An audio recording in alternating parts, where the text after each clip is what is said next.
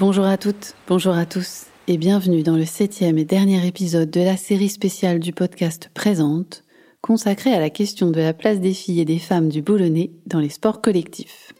Et donc, nous allons clôturer ce petit cycle en parlant basket et basketteuse.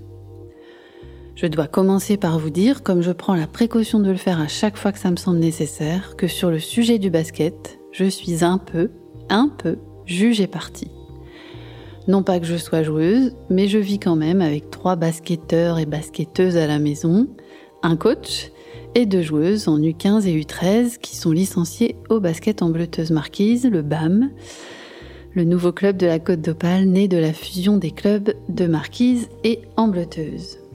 Donc, je connais, pour la vivre et la partager, la belle dynamique locale qui anime les salles de sport tous les week-ends, du vendredi soir au dimanche midi la plus petite des catégories dans le plus petit club amateur du secteur au plus haut niveau de la Betclic Elite, c'est-à-dire la Pro A, au chaudron de l'SSM du Portel, en passant par la Nationale 1 au SOMB à Boulogne-sur-Mer.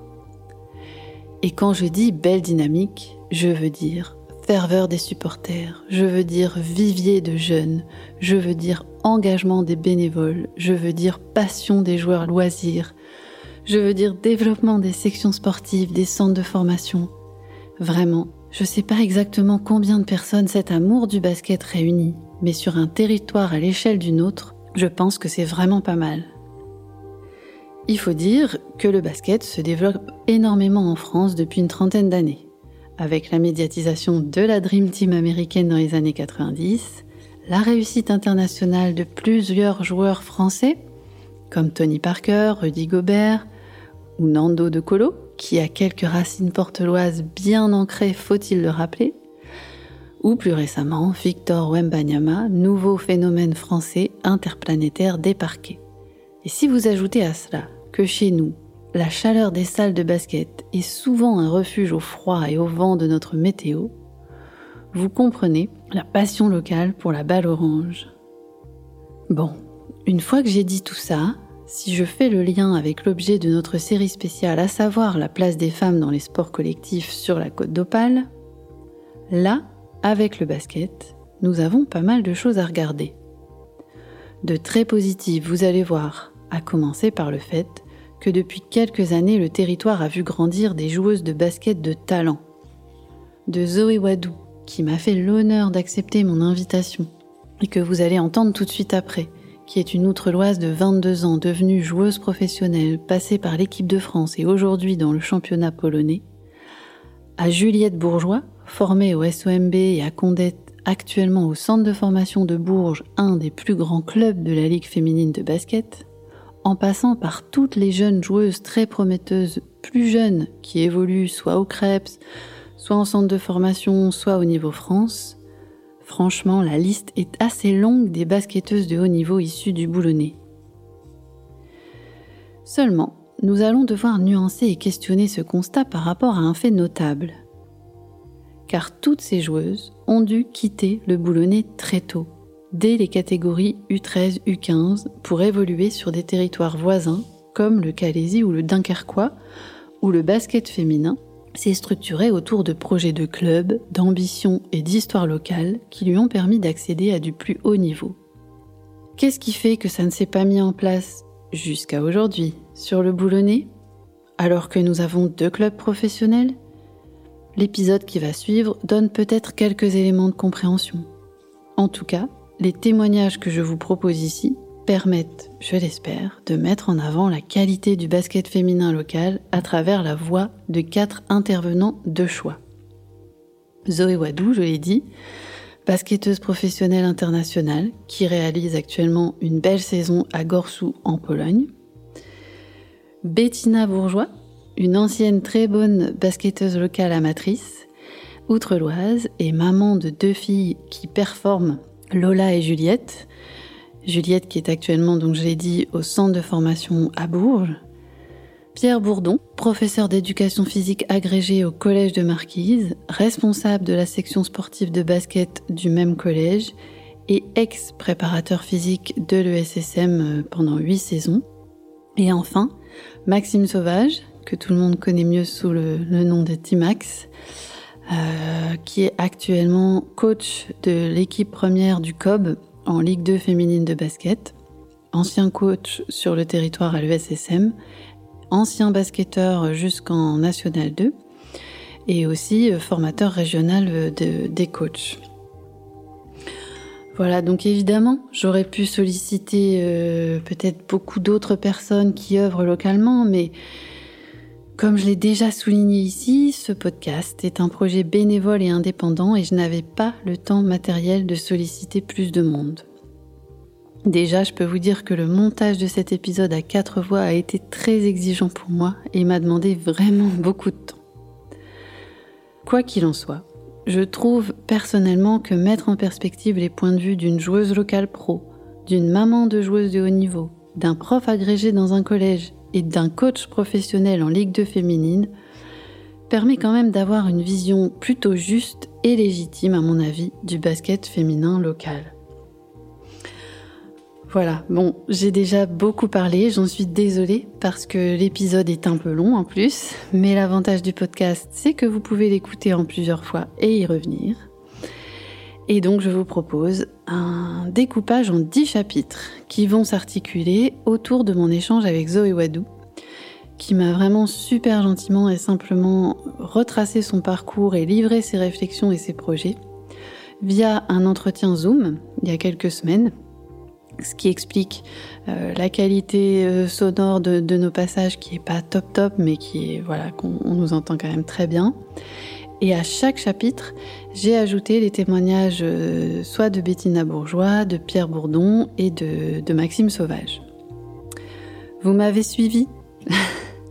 Bon, le mieux c'est d'écouter la suite. Surtout si vous aimez le basket. Bonne écoute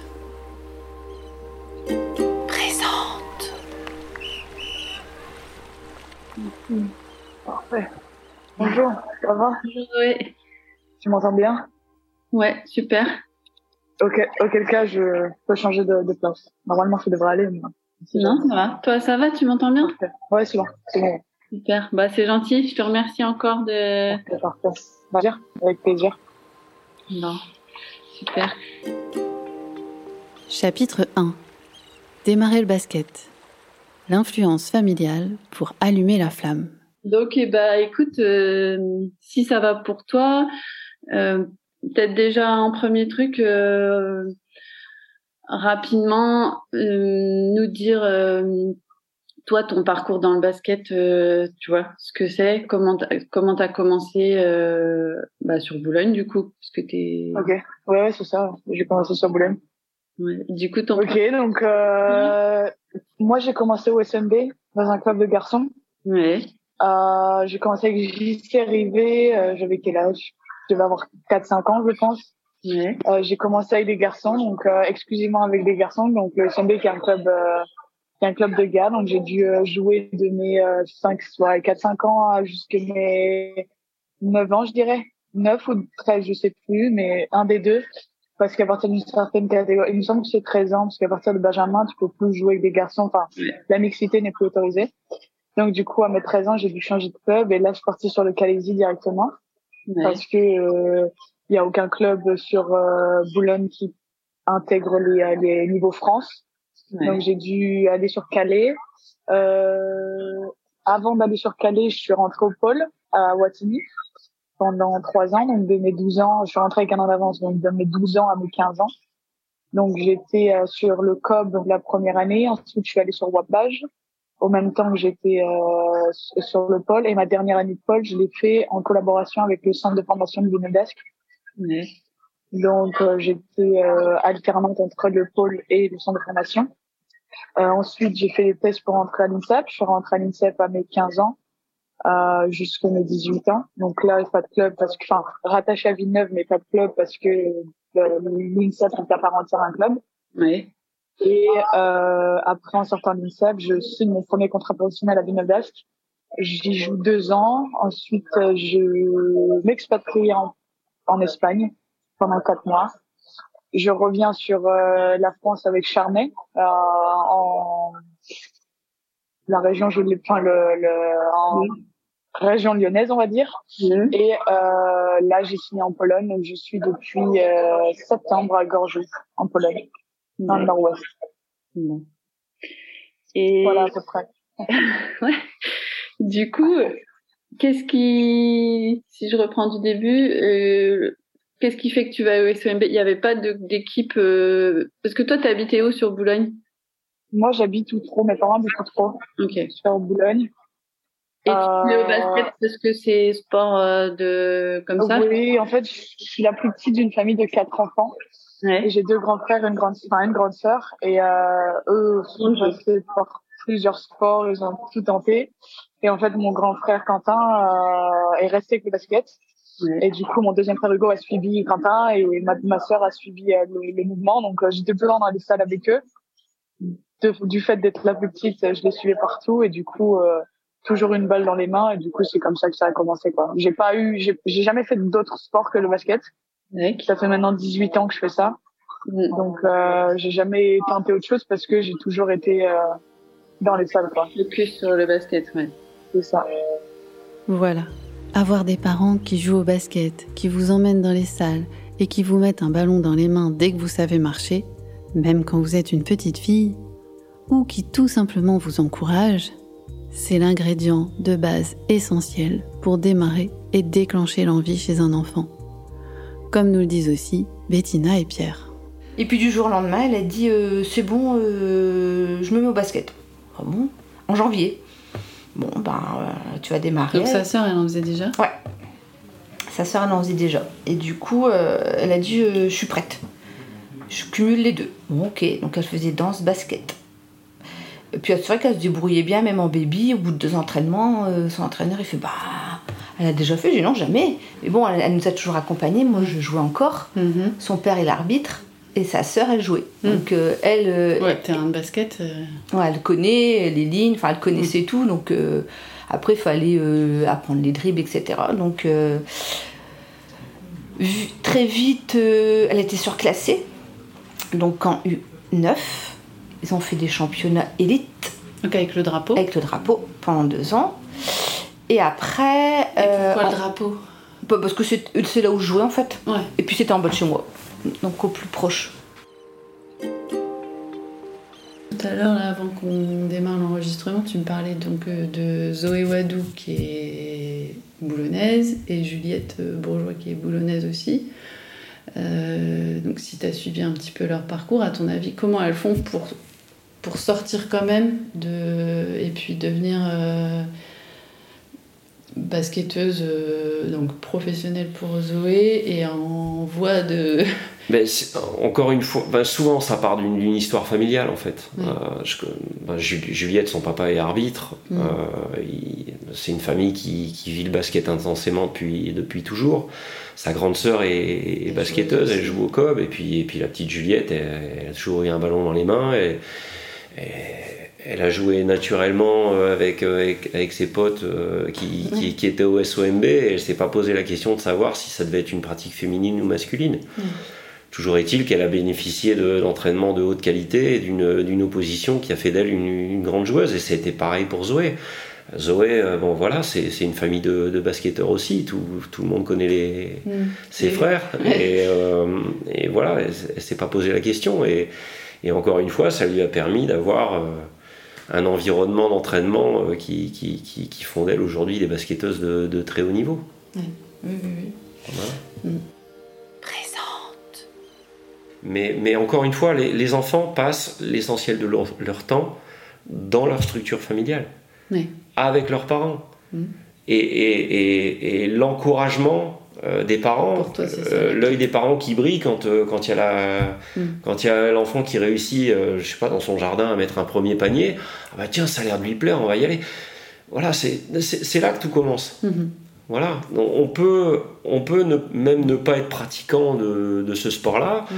avoir des enfants, pourvu qu'on leur donne de, de- de l'encouragement, de la confiance et qu'on on les accompagne positivement, à partir de là, toute pratique sportive est possible. Ouais. Maintenant, nous, en, en tant qu'éducateurs euh, au, au collège, on, on va prolonger cette, cette envie. Chapitre 2. La question de la mixité. Ce qu'il y a de bien d'apprendre à jouer avec les garçons, jusqu'au moment où c'est mieux, et de toute façon obligatoire, de jouer en équipe fille. Et du coup, euh, le fait de jouer avec des garçons petites, c'était, enfin, c'était normal. Tu te posais pas la. ah ouais, non, non, ça pas, ça m'a jamais choqué. Limite de jouer avec des filles, ça m'a, c'est ça qui m'a perturbé. À ah. partir du moment où je suis arrivée, je suis arrivée au COB et que j'ai dû jouer avec des filles, ça a été compliqué. D'accord. Le changement garçon-fille a été très compliqué parce que une fille, euh, comment je peux l'expliquer? Une fille, ça a pas les mêmes euh, codes qu'un garçon. Un garçon, c'est je m'en fous. Enfin, genre, euh, je vais jouer avec toi comme si tu étais un garçon et puis bah tu vas prendre des coups et ça. Alors qu'une fille, ça va mettre un petit peu plus des coups en douce, ça va, ça va être un peu plus gentil d'apparence, mais du coup après quand y a, quand ça joue, ça, ça, ça joue un petit peu moins propre. c'est des petits, des petits détails, mais euh, mais j'ai préféré jouer avec des garçons, c'est sûr. Ah ouais, d'accord. Et donc, Après, voilà, j'avais, j'avais quoi, j'avais 9 ans, donc la dimension physique ne se sent pas. Limite, j'ai été plus musclé qu'eux parce que je suis, enfin, j'ai été plus mature que, que rapidement. Donc, euh, j'ai envie de dire qu'à cette époque-là, c'était pas gênant de jouer avec des garçons parce que la maturité physique faisait que c'était kiff kiff. Maintenant, à mon âge, de jouer avec des garçons, c'était plus compliqué parce que la maturité physique est différente. Donc, à cet âge-là, ça gênait, ça gênait pas forcément d'être avec des garçons, quoi. Et comment ça fait que tu étais la seule qui avait pas d'autres filles? Sais pas. Parce que j'étais à cette époque-là, enfin c'était le moment où je commençais à vraiment vouloir aller sur euh, le crêpe et ça, donc j'avais de réels objectifs. Donc je pense que juste à ce moment-là, il s'est dit bon bah on va faire une exception quoi. Mais mm. euh, il, a, tout de suite vu. Il, me semble qu'on est que deux à avoir fait ça. Il y a Juliette Bourgeois et moi, qui est maintenant au centre de formation de Bourges. Donc on est que deux à l'avoir fait et c'est deux joueuses qui sont parties derrière sur le haut niveau. Donc je pense que après ça, enfin, ils ont fait deux exceptions par rapport à nos cadres de vie et à ce qu'on voulait euh, par rapport à nos objectifs. Quoi. Et euh, ça s'est vu tout de suite que tu avais des qualités. Euh... Ouais. J'ai très rapidement eu une qualité de tir qui est sortie nulle part. Enfin, j'ai déjà jamais vraiment travaillé mon tir euh, d'une manière particulière et depuis je me souviens, c'était de quoi Benjamin, je pense, un, un match comme ça, le, le père d'un d'un gars qui joue avec moi, qui dit ah laissez-la pas tirer et ça. Et c'est resté ça, c'est resté ma qualité. Euh. Je veux dire depuis que je suis née, c'est ma qualité et je pense que ça a été mis dans mes gènes comme ça. ouais, c'est génial. Eh eh, n'en déplaise donc à ce papa qui pensait qu'il ne fallait pas faire la passe à Zoé, c'est bien sans doute le fait d'avoir été formé d'égal à égal dans une équipe de garçons qui lui a permis de devenir la joueuse qu'elle est devenue. Le mieux, en fait, c'est quand on ne se pose pas la question. Mais ce qui a été possible au SOMB il y a quelques années, grâce à un coach attentif et ouvert tel que JC Rivet, avec Zoé ou Juliette, qui était donc un peu en mode schtroumpfette, c'est-à-dire l'exception féminine dans un collectif masculin, est-ce que c'est possible pour toutes les filles aujourd'hui? Zoé développe un peu ce point et Pierre Bourdon nous fait part de ses observations en tant que responsable de la section sportive basket du collège Jean Rostand, qui est totalement mixte. Du coup, euh, des choses concrètes pour faciliter euh, le fait que les filles elles s'engagent dans le sport co. Ouais, je pense que nous les filles, enfin surtout maintenant euh, les filles de maintenant, c'est par exemple si elles font un camp de basket avec des garçons, bah elles vont avoir peur des garçons. C'est-à-dire que on va faire un exercice, elles vont laisser passer les garçons en premier en étant en mode bon bah vas-y. Mm. Sauf que non, enfin moi je pense que il y a quelques années de ça, oui, les garçons étaient, enfin le basket masculin était vraiment supérieur au basket féminin et que on pouvait pas rivaliser. Maintenant, on a montré que le basket féminin était quasiment au, au même stade que le basket masculin et que oui, on a moins de qualités physiques que peuvent avoir des garçons, mais on a des qualités mentales que les garçons n'ont pas. Oui. Enfin, je craindre. Selon moi, et après ce n'est que mon opinion, hein, mais des garçons vont jouer tête brute, c'est-à-dire je vais, j'ai un corps, j'ai des muscles, bah je vais rentrer dedans. Alors que nous, les filles, on va être en mode, j'ai peut-être moins de muscles que ça, mais je vais rentrer dedans, mais d'une différente manière, en étant un petit peu plus intelligente. Et donc, du coup, ce qui fait que je pense que le basket féminin se développe. Après voilà, enfin moi je sais que j'ai besoin de garçons pour jouer. Enfin je veux dire pour progresser. Cet été je me suis entraînée avec des garçons parce qu'à un moment bah, le fait qu'ils rentrent dedans, bah, c'est le seul moyen de progresser.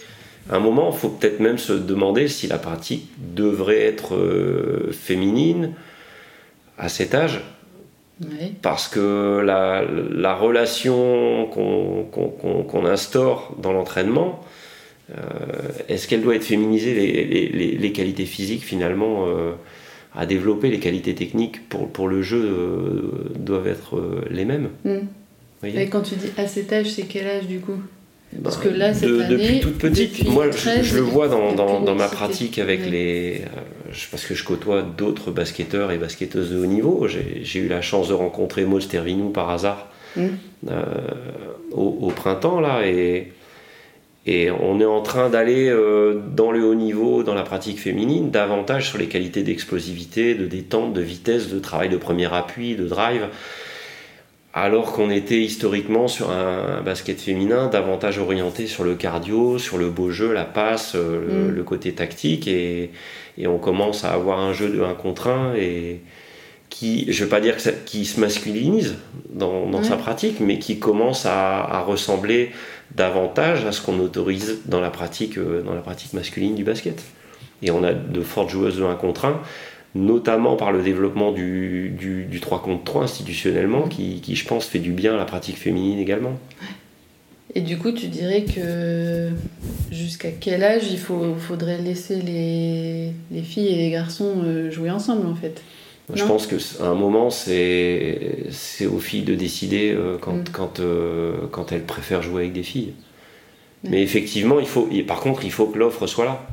C'est-à-dire que j'ai eu des filles en section qui, qui, pratiquaient en équipe mixte et qui, à un moment, euh, y compris dans, dans, le cadre de la section sportive, ne voulaient plus jouer avec des garçons parce qu'il parce qu'il y a un âge où où c'est plus compliqué de recevoir la balle quand on est une fille et que les garçons se font trop mm. confiance les uns entre eux. Quoi. Oui. Voilà, tout simplement. Et quand bien même euh, ces filles seraient capables de scorer autant dans le jeu, mais c'est là que ça devient dangereux, c'est-à-dire qu'à un moment, les, les filles dans, dans, ce contexte-là pourraient intérioriser euh, une espèce de, de, de perte de confiance bah, du fait qu'elles reçoivent moins la balle et, et participent moins au scoring. C'est ça. Je pense que c'est pour ça qu'aujourd'hui, il euh, n'y a plus de mixité possible à partir de U13. Je pense que c'est non? Oui, bah c'est après c'est aussi la puberté qui, mm. qui fait que. Oui, toi sur une scolarité de sur une section sportive, sur une scolarité de la sixième à la troisième, tu vois évoluer euh, une fille qui entre en section sixième jusqu'à la troisième, tu la vois. Euh, oui, ça change complètement. Mais euh, indépendamment même de la pratique du basket, les, enfants mm. jouent euh, dans l'insouciance jusqu'à 11-12 ans, mm. euh, sans se poser de problème de mixité. Mm. Et puis la puberté fait que l'évolution des garçons et des filles est, différente aussi intellectuellement. c'est complètement empirique hein, ce que je vais vous dire, mais, mais je trouve que les filles sont, ont davantage de maturité plus, plus tôt, de recul par rapport à leur scolarité, par rapport à, leur comportement social, par rapport à moins de moqueries spontanées, vous voyez, des choses comme ça. Enfin, voilà, c'est plus apaisé, je trouve. Et, souvent, les garçons et les filles se retrouvent à la fin de la troisième. Voilà. Il y a une espèce de, séparation des, genres qui s'opère euh, spontanément entre la, cinquième et, et, tout au moins la moitié de l'année de troisième. Et puis, et puis et puis après, ben voilà, ils évoluent et sont contents de se retrouver pour d'autres motifs. Présente. En vérité, encadré par des personnes compétentes, sensibles et passionnées par le sport comme Pierre, il y a, je crois, une vraie richesse à partager, mutualiser, faire coexister dans le respect de chacun les pratiques féminines et masculines. Non, après, euh, juste une sensibilité d'entraîneur. Hein. entraîner les, des garçons et des filles, c'est vraiment, hmm. c'est vraiment différent. Ah euh, et, je suis content justement d'avoir les, les, deux dans ma section.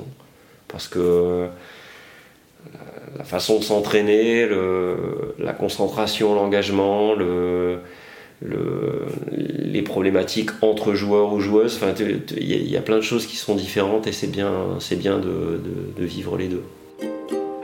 Chapitre 3 Devoir quitter le boulonnet pour évoluer dans le basket. Quel impact pour les joueuses et leurs familles? Et du coup, euh, Du coup, t'es vite partie quand même. T'es vite partie. Je suis partie, je suis partie de chez, chez mes parents à 10 ans. Ouais, c'est. L'année de la cinquième. Ouais, c'est hyper jeune. Enfin, sur le moment, je le vivais pas d'une telle jeunesse entre guillemets. Je, je me rendais pas compte que c'était aussi jeune. Mais aujourd'hui, euh, je suis capable de me rendre compte de l'âge et de ça. Euh, je veux dire, ouais, je suis partie très très jeune. Je suis partie vraiment très très, très jeune de chez moi. Et pour tes parents, tu enfin, ça, ça a été tout de suite évident? oui, non, enfin, quelque chose que m'ont toujours dit mes parents, c'est c'est ton choix, Zoé, et tu fais malgré le fait que j'ai 12 ans, ils m'ont toujours laissé choisir et ils m'ont toujours laissé assumer euh, mes responsabilités. C'est-à-dire que si je prenais le choix d'y aller et que c'était le mauvais choix, bah tant pis pour toi. Enfin, c'est toi qui l'as choisi. Et ils voulaient pas être euh, ces parents qui choisissent pour moi. Et donc du coup après moi je leur en, je leur en voulais entre guillemets par rapport à un choix que eux avaient fait pour moi. Donc ils m'ont toujours laissé euh, maître de mes choix et maître de mon, mon destin. Et euh, je pense que pour ça c'est quelque chose que je peux les remercier pour ça parce que du coup ils m'ont toujours euh, malgré mon jeune âge laissé choisir et laissé être une adulte parce que je pense que quand on est capable de faire ses propres choix c'est une part de responsabilité. Enfin, je veux dire, euh, et souvent, enfin, à 12 ans, je pense pas être capable d'être, enfin, de prendre conscience de la responsabilité que pouvaient avoir mes choix sur mon avenir. Et pourtant, mes parents m'ont laissé le choix. Ouais. Et avec tes frères et ta sœur, ça s'est aussi toujours bien bien passé? Ça a été, euh, j'ai 11 ans de différence avec mon plus grand et 8 avec le deuxième. Donc, je veux dire que quand je suis partie, eux étaient déjà dans la vie d'adulte, la vie de travail, de femme, de, enfin, de la vie de famille, quoi. Tandis que ma sœur qui avait 17 ans, donc elle, était en pleine période d'adolescence, ça a été plus compliqué pour elle parce que du coup, euh, j'étais pas là la semaine, mais le week-end, bah, je rentrais chez mes parents. Mais bah, du coup, comme j'étais pas là la semaine et que le week-end, j'étais que là, mes parents allaient prendre soin de moi le week-end et du coup, je vais pas dire qu'ils allaient la délaisser, mais que du coup, ils allaient passer plus de temps avec moi. Ils allaient devoir me conduire à l'entraînement puisque je jouais à Waplash, j'étais loin en voiture, donc il fallait qu'ils allaient me conduire. Le dimanche, il fallait qu'ils passent la journée avec moi parce que j'avais match. Ensuite, il fallait que je retourne à Lille. Mm. Donc j'ai envie de dire que ma, je pense que ma sœur, ces deux trois années-là, ils ont été compliqués pour elle parce qu'elle s'est sentie un peu délaissée, je pense. Mais euh, mais voilà, après en 2000, euh, j'avais 13 ans, donc 2000, euh, 2019, je crois, 2018 peut-être. J'ai euh, non 2014 pardon, 2014. Ouais, j'ai gagné le challenge Benjamin à Paris et en fait, c'est euh, ce challenge-là, bon, c'est un, un truc que la fédération organise. C'est euh, plein de, de, petites épreuves, lancer franc, enfin, dextérité, etc. Et en fait, euh, j'ai fait la finale à Paris.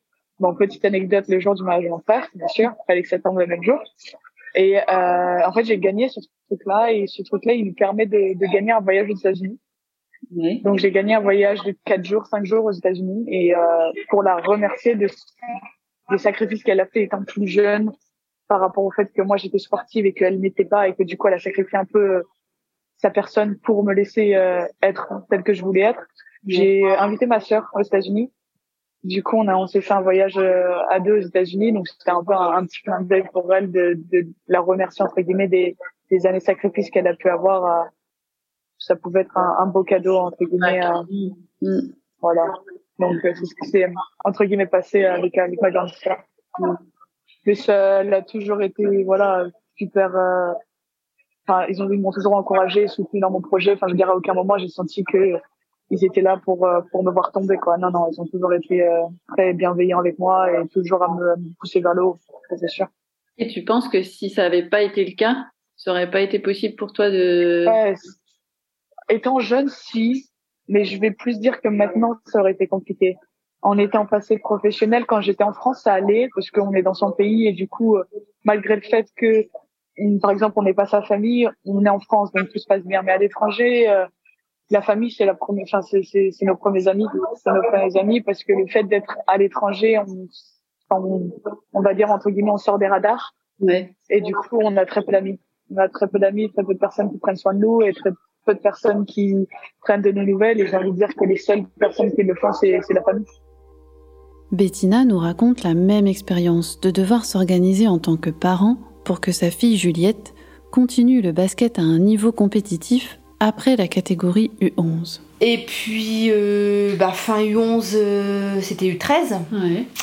Euh, pas de club sur la région, à part Condette, mais qui a arrêté son, son projet U13, il restait plus que Neuchâtel. Quand tu dis pas de club, c'est pas de club. euh, Région.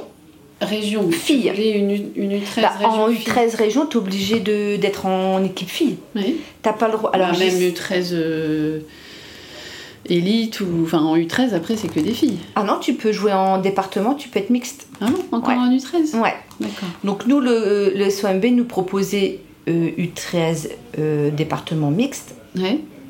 Ils ont fait quand même une demande de dérogation pour faire U13 région. Elle a été refusée par, euh, par la Ligue. Du coup, euh, lui, euh, j'y sais Pour faire jouer Juliette dans une équipe U13 Garçon. Ouais. Donc elle n'a pas eu le droit. Donc il fallait qu'elle parte. Ou jouer en département. Et pourquoi, à ton avis, au SOMB, il n'y a pas d'équipe fille?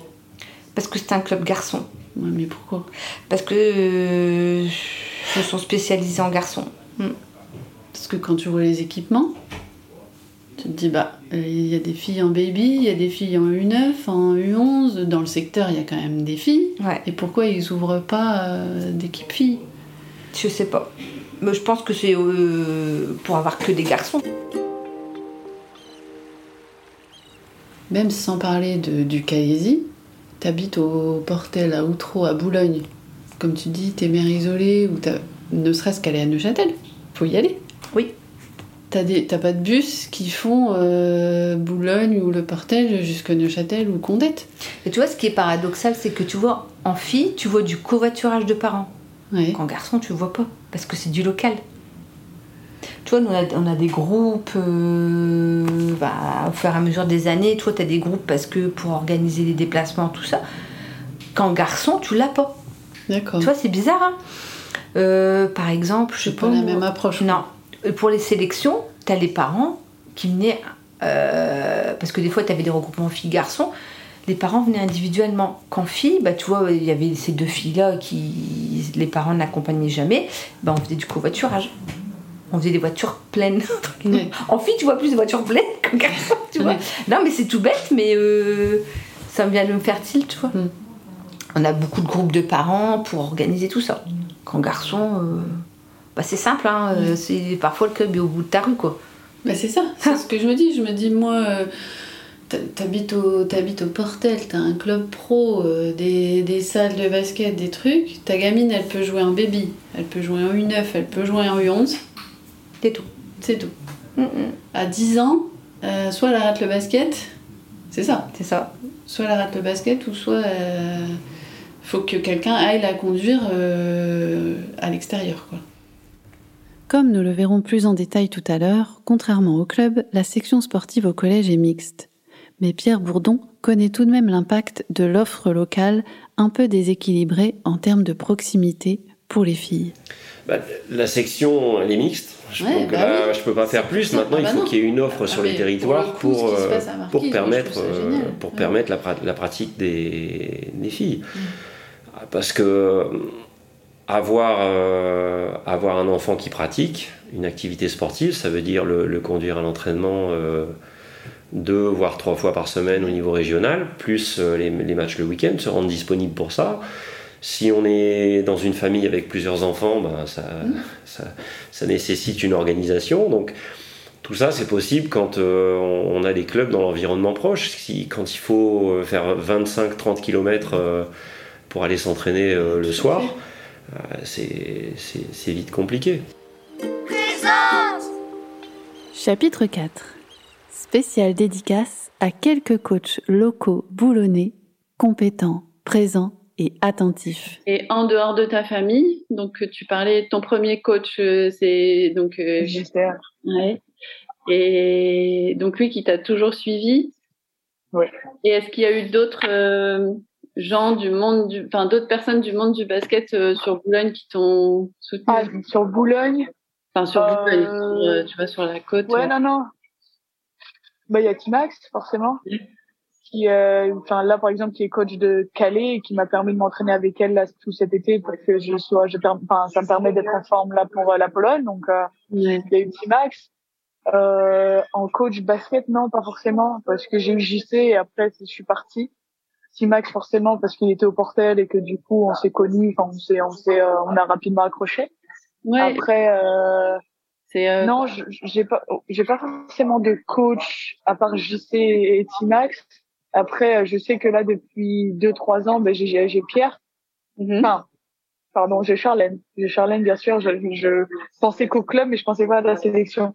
Sélection du Boulonnais, bah, enfin, j'ai envie de dire que si tout ça m'est arrivé, c'est aussi de faire grâce à Charlène, à Charlène, pardon, parce que euh, c'est elle qui m'a prise, euh, c'était d'avoir peut-être 7 ou 8 ans, je crois. Mm. Elle m'a prise en sélection du Boulonnais, donc ensuite on a fait toutes les sélections ensemble. Et euh, petit crève-cœur, du coup, comme j'ai changé de de, de, de département, donc euh, du coup j'étais passée sur le Calaisie parce que j'étais avec Calais. J'ai joué pour la première fois contre le Boulonnais. Et ça, c'était euh, c'était crève-cœur. C'était crève-cœur de jouer contre le Boulonnais. Euh, c'est ma dernière année, la dernière année de ma Benjamin, je crois, en U12, U13. J'ai joué contre le Boulonnais, donc ça, c'était compliqué. Mais ouais, non, Charlène, j'avais dire, ouais, j'y sais, euh, Timax et Charlène c'est des personnes avec qui je garde toujours contact et qui, euh, voilà, quand on se croit, c'est euh, des bons souvenirs, quoi. Qui t'ont bien soutenu aussi. Euh... C'est ça. Bettina m'a aussi parlé du soutien que Timax, Maxime Sauvage, a proposé aussi à Juliette durant l'été, de manière personnelle et bénévole, alors que les joueuses boulonnaises sont parties jouer dans d'autres clubs. Comme vous allez l'entendre dans sa petite intervention ici, Timax, l'intéressé, en parle de manière toute simple et naturelle. On sent que ça lui paraît normal et que ça lui plaît de répondre présent pour ces filles qu'il a sûrement vues jouer toutes petites. C'est là qu'on voit toute la richesse et tout le sens d'un vécu et d'un développement local. Après, il y a Maxime Sauvage, que tu Ouais. Lui, il l'accompagnait beaucoup sur euh, courir, euh, parce que il l'a pris en. Parce qu'elle a fait quand même que quelques matchs en U18. Quand elle est en U15, Maxime l'a pris aussi en U18. Donc, Donc euh, ça au COB. Ouais, au COB. Ouais. Et puis du coup, ben, quand lui, comme lui il est du boulonnais, c'est vrai que ben, les, les, joueuses boulonnaises, entre guillemets, qui sont sur la côte, ben, lui il les accompagne. Donc il l'a accompagné. Il les accompagne à titre personnel. Perso. Ouais. Donc euh, l'endurance, tout ça, euh, du vélo, enfin voilà, s'entretenait comme elle pouvait. Voilà. Les années où j'étais pas, où je n'étais pas sur les sur les camps, j'ai également passé pas mal de temps à travailler avec des joueurs et des joueuses euh, bah, du boulonnais. pour, pour la remise en forme là-dessus, à travailler. Donc je pense à, peut-être à, Juliette Bourgeois, là on, a, on avait passé pas mal de temps à travailler là-dessus, encore avec Zoé Wadou ces, derniers temps. Donc voilà, un été, des, étés actifs plus que, plus que reposants. Donc voilà mon rôle dans le basket euh, féminin maintenant. Je laisse Pierre Bourdon clore ce chapitre avec ces mots qui résonnent comme souvent, avec beaucoup d'expérience et de sagesse. En fait, plus les années passent, plus c'est facile ça, parce qu'en fait, tu, tu, voilà, as eu tant de générations qui sont passées et tu, tu sais très bien que personne personne n'appartient à personne, quoi. Mm. La vie des gens leur appartient. Mm. Tu vois? Toi, tu es juste un. T'es un messager, quoi. T'es un mm. facilitateur de, de l'histoire des gens. Chapitre 5 Quel soutien du territoire pour ces sportifs de haut niveau? Et euh, je parlais avec euh, la maman de Juliette Bourgeois, oui. maman, qui me disait que bah, financièrement, euh, pour les déplacements, pour les, pour comment? Elle avait fait un peu la tournée des centres de formation pour euh, que Juliette euh, elle trouve un club et tout ça, bah, que financièrement c'était c'était pas évident et que alors je crois qu'ils ils sont d'outreau aussi et que c'était pas évident d'avoir euh, les aides financières de sportifs de haut niveau. Ah non, ça a été ça a été un gros souci, un gros souci. Ça a été quelque chose pour mes parents par exemple de de coûteux, de coûteux parce que le Krebs par exemple c'est payant, donc on paye au trimestre à partir du moment où je suis arrivée à l'INSEP, c'était, enfin, c'était payé par, euh, par la, la, fédération, donc ça, c'était pris en charge. Mais il était vrai que quand j'étais à, au CREP, ça a été payant. Puis, enfin, c'est, c'est, c'est pareil, hein, c'est des déplacements qui sont tous les week-ends, donc euh, ils viennent. Enfin, après, on était plusieurs de Calais, donc euh, mes parents s'organisaient avec les filles, donc du coup, je vais dire, ils faisaient un aller-retour par mois au CREP, ce qui était un peu plus raisonnable. Mais il fallait venir me chercher à Calais, il fallait venir ramener à la maison, il fallait ensuite aller au match qui était je ne sais pas où. Revenir, donc ouais, non, c'était coûteux. Je sais que mes parents ont eu une aide de la CAB à un certain moment. Mais de par le fait que je sois licenciée à Calais, ils avaient la moitié de l'aide de la CAB. Donc c'est-à-dire que je dis une bêtise, au lieu d'avoir 1000 euros pour un athlète qui est qui est euh, qui qui joue localement à Boulogne-sur-Mer, j'avais 500 euros juste parce que j'étais licenciée à Calais. Ce qui était problématique, enfin, qui peut se comprendre, mais ce qui est problématique à la, à la même euh, au même temps parce que j'ai pas choisi de jouer à Calais. J'ai pas mm. de club à Boulogne, donc je ne peux pas jouer à Boulogne. Mm. Et en fait, ça a été un peu ouais, ça a été une très bonne aide. Hein. Enfin, je veux dire, euh, ça fait toujours plaisir de recevoir une aide, mais je pense que ouais, enfin, j'aurais aimé pour mes parents qu'ils touchent la l'entière somme du fait que jouer à Calais n'était pas un choix, mais plutôt une obligation de par le fait qu'il n'y ait pas de club à Boulogne. Quoi. Même expérience pour Bettina, qui nous détaille un peu les aides qu'elle a sollicitées pour faire face aux frais à engager pour accompagner ses filles dans leur parcours sportif. C'est sûr qu'il y a des projets qu'on a mis de côté euh, pour les accompagner, hein, ça, mm. faut te le cacher. Hein. Oui, et puis un peu de subvention. Euh, de la CAB, mais quand ils sont que sportifs de haut niveau, donc sur les listes ministérielles. Donc ça, tu les as que quand tu joues en championnat de France. Donc tout le parcours avant, euh, Paul Krebs-Douatini. Si, là parce que là, c'est à partir de là qu'elles sont reconnues euh, sportives de haut niveau. Elles sont inscrites sur les listes parce qu'elles font partie d'un pôle France, espoir. Là, normalement aussi, normalement, il faut qu'ils me donnent le document Bourges pour que je refasse la demande. Donc là, euh, tu peux solliciter la CAB. J'ai demandé à ma commune, il n'y a rien. Donc après, c'est tout. Hein. Après, c'est le département, mais le département, euh, faut, je crois qu'il faut avoir des titres de champion de France ou je sais pas quoi. La région, euh, ils aident à hauteur de 20 euros, ce que je te disais au niveau des déplacements. C'est tout. T'as déjà essayé d'évaluer Ouais, il faudrait. Bah, juste rien que là, les centres de formation, et t'en as pour 1500 euros. Ouais. De là d'inscription euh, De déplacement De déplacement, hébergement, euh, ben, euh, la vêture, parce que c'est 3-4 paires de baskets par, par, an. Ouais. À l'use. Ah bah ouais, on voit, hein, En plus, elle, comme elle a un poste 1, c'est beaucoup usé là, tu sais. Mm. Des appuis, des changements de direction, tout ça ça, et puis euh, qu'est-ce qu'on peut. Bah, les déplacements, même à l'année. Aller reconduire au pôle, euh, c'est un aller-retour euh, par semaine. L'accompagner au match, bon, on n'a pas pu trop l'accompagner sur la deuxième année parce que le championnat s'est vite terminé. L'accompagnement, tout ce qui est en U13, U11, ça c'est. Faudrait qu'on le chiffre, c'est vrai que.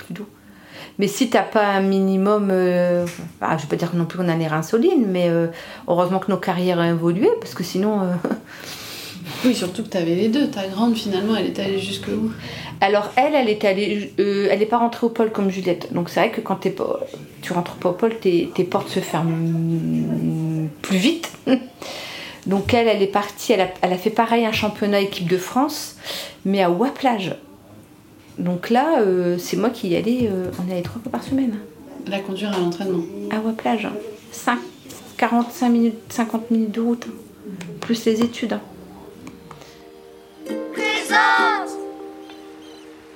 Chapitre 6. Pourquoi Calais et pas Boulogne? À ton avis, qu'est-ce qui fait que le basket féminin, il se développe plus sur Calais que sur Boulogne? Ils ont la chance d'avoir une équipe qui joue dans, en deuxième division. Ouais. Et ils ont la chance d'avoir euh, une infrastructure, un club qui existe depuis plusieurs années. Enfin, je pense que, enfin, moi, en tout cas, j'ai 21 ans, hein, mais ça serait vraiment une ambition vraiment forte de euh, créer un club sur Boulogne qui puisse aller grappiller les, les championnats de France et qui puisse un jour peut-être avoir une équipe professionnelle. Enfin, je veux dire, moi, ce serait un de mes rêves de pouvoir jouer à la maison. Mm. Euh, enfin, d'être professionnel à la maison, ça c'est sûr. Mais le problème, c'est que ça prend, ça prend du temps, ça prend des années. Enfin, je veux dire, ça va prendre beaucoup de temps sur la longueur pour construire, et puis ça prend des, enfin, ça prend des gens, et puis il faut qu'il y ait des filles qui viennent. Enfin, je pense que c'est un, un, projet de longue haleine, mais après, pourquoi pas Pourquoi pas rêver Pourquoi pas se dire euh, peut-être qu'un jour ça existera quoi. Est-ce qu'il y a des, enfin, des, des, petites qui jouent Il y en a. Ça a été, euh, ouais, ça a été un, un projet avec euh, Anne Leland notamment. Ouais ça a été un projet avec elle de, de pouvoir euh, construire euh, du sport féminin sur Boulogne. Euh, l'année prochaine, enfin l'été prochain, selon ce qui moi m'arrive par rapport au basket, donc si je, je, je ne vais pas en WNBA, par exemple, j'ai euh, j'ai l'intention d'ouvrir mon camp l'été prochain. Maintenant, voilà, je veux l'ouvrir que pour des filles et faire vraiment exclusivement du, un camp filles. Mais le problème, c'est est-ce que je vais avoir autant, enfin, est-ce que je vais avoir assez de filles? Le problème, c'est que j'ai pas, enfin, je pense que ouais, je pense, je veux dire, ouais, mais j'ai, enfin, les questions encore, c'est est-ce que je fais un camp et et j'ai 10 filles et c'est tout? Ou alors est-ce que je fais un camp mixte et j'ai euh, j'ai une bêtise 50 enfants? Et puis l'année comme l'année d'après comme j'ai vu que ça a marché bah voilà on fera un camp avec 25 garçons un camp avec 25 filles et ainsi de suite. Oui. donc c'est des, des questions que je me pose mais euh, mais oui je pense que ça serait faisable de, de, de, créer des équipes enfin de créer des équipes dans le boulonnais euh, féminines complètement. Mais je pense qu'il y a, il y a beaucoup de filles qui aimeraient jouer euh, au plus haut niveau ça c'est sûr ça c'est sûr ouais bah tu vois là euh en U... alors je connais pas toutes les catégories, mais pour parler de U15, tu as Neuchâtel et le BAM, donc ça te fait déjà 20 mhm. filles qui jouent au niveau région euh, élite, quoi. Ouais, voilà. Et je pense que dans ces 20 joueuses, il y en aurait au moins 10 qui seraient capables de ah. le championnat de France. Ah, ça, je. Donc, euh, donc ouais, je trouve ça dommage qu'on n'ait pas, on n'ait pas la chance de l'avoir. Et pour toi, c'est simplement le fait, enfin c'est déjà énorme, hein, mais c'est juste le fait qu'il y ait une équipe pro qui, qui génère. Euh... Ouais, je pense, je pense. Puis, enfin, je veux dire, euh, ce centre de formation là, il accueille, enfin, il y a déjà il y a un centre de formation et ça accueille des équipes, enfin des euh, championnats de France depuis un long moment. Enfin, pour avoir été acharné, par exemple, qui était une équipe professionnelle l'année dernière, pour y avoir joué, euh, cette année, elle n'avait pas les 15 France, par exemple, parce que ça se monte sur le dossier et que l'équipe allait descendre en national, enfin en, Ligue 2 et du coup il y avait plein de, il y avait pas assez de filles et tout ça. Donc je pense que dans le boulonnais, le dossier, il faudrait qu'il soit vraiment compact pour pouvoir avoir un championnat de France un jour. Ouais, ouais, ouais. Donc euh, voilà. Après, je veux dire, enfin demain, euh, je dis une bêtise, hein, mais j'arrive à aller en WNBA, je suis en équipe de France, j'ai fait euh, je ne sais pas combien de titres et que à la fin de ma carrière, je dis bah vas-y, je vais créer un, un, club à Boulogne et que demain j'envoie mon CV, enfin le CV du club et je dis c'est Zoé Wadou qui a le club, la Fédé va le donner. Enfin, je veux dire à un moment et ça va jouer aussi euh, aux connaissances et voilà. Mais le problème c'est que là maintenant je peux pas, je peux pas encore le faire parce que j'ai encore rien fait. Rien à faire, ouais. Donc euh, peut-être dans quelques années, euh, dans quelques années, ce sera le cas. bah t'as déjà fait quand même un super euh, parcours. Oui, oui, oui. Mais bon, en équipe encore. de France et tout. Ouais. Mm. Mais donc, du coup, c'est un projet. C'est un projet. Après, quand est-ce que ça va arriver, je ne sais pas, mais c'est un projet. Coach professionnel à la tête de l'équipe première féminine professionnelle du COB à Calais en Ligue 2 féminine de basket, Maxime Sauvage a eu la gentillesse de répondre à mes questions et de m'envoyer ses analyses par audio. En grand connaisseur du basket local, Maxime suit depuis plusieurs années les résultats des filles. Et comme je vous le disais en intro, la liste des joueuses de haut niveau boulonnaises qu'il cite est assez longue et non exhaustive. Quel constat général de la pratique du basket par les filles sur le boulonnais? On a un réel vivier de joueuses euh, bah de basket, de joueuses tout simplement, dans, même en multisport je pense. Euh, même dans les clubs dits masculins, si je prends là le, le SSM, les CMB qui sont quand même sur le, sur le plus haut niveau dans le département, et encore plus dans le boulonnais, on a des filles dans les écoles de basket et dans les catégories jeunes, parce qu'on a quand même une mixité qui est qui est euh, bah, on va dire tolérée, j'aime pas forcément le mot, mais jusqu'en catégorie U11 voire U13 euh, département. Dans les collèges et les lycées euh, du coin, on a également les sections sportives qui se développent et on est mixte là aussi. Il y a quand même beaucoup des filles qui sont en place, que ce soit effectivement en collège ou en lycée. Donc ça relève bien cette masse de filles qui qui existe et euh, alors même si le Covid a pu faire mal à la tête de pas mal de monde, je pense que quand les joueuses sont motivées et ont envie, effectivement, ça se passe, euh, ça passe crème et ça va, ça va bosser par rapport à ça. Donc, euh, je pense qu'on n'est pas entre guillemets, au bout de nos surprises par rapport aux, joueuses et à leur niveau dans le, dans le boulonnais. Quelle évolution depuis quelques années alors je dirais qu'on a une tendance à la hausse. Euh, je parlerai vraiment là des dernières années parce que malgré tout j'ai pas suivi énormément le, le basket féminin quand j'étais plus jeune. Euh, de souvenirs, euh, avant les générations 90-92, là, on n'avait pas forcément beaucoup de filles qui sont passées par le Krebs. Euh, moi, de tête, j'ai, bah, il y a Victoria Ricard, qui est bien connue dans le camp aussi, qui est passée par le Krebs de Wattignies, qui a fait centre de formation euh, Villeneuve d'Ascq et qui maintenant évolue en, en NF2 sur la CLPA. Euh, après, un peu plus tard, j'ai un creux, je peux pas vous dire. Euh, génération 98, 2000, 2001, là, je pense qu'on commence à avoir un petit, un petit boom en termes de joueuses qui embrassent les, ces formations. Euh, je pense aux sœurs Després, euh, qui sont également passées par le, par le CREPS, les sélections, centre de formation à Saint-Amand. Alors si je prends Élise, elle a également évolué en, en Ligue 2 un petit peu avec Aulnois, avant d'arriver sur Calais à la CLPA. Euh, la petite sœur Oriane, elle a joué sur Tri, si je dis pas de bêtises. Et bah, il me semble qu'elle est encore d'ailleurs à, Calais, elle également. Euh, génération 2001, bah, on a Zoé Wadou qui est bien connue maintenant et qui a, qui entre guillemets le, bah, la, dernière pépite qui a éclos là-dessus pour l'instant avec voilà, un, vrai rôle à, à l'international. Hein. Elle est quand même sélectionnée équipe de France. Euh, voilà, donc avec un, avec un, parcours identique, voilà, Krebs, INSEP, les équipes de France, centre de formation. Euh, L'an dernier, elle a fini sur Charnay. Cette année, elle va partir en, Pologne là pour se lancer un petit peu à l'étranger.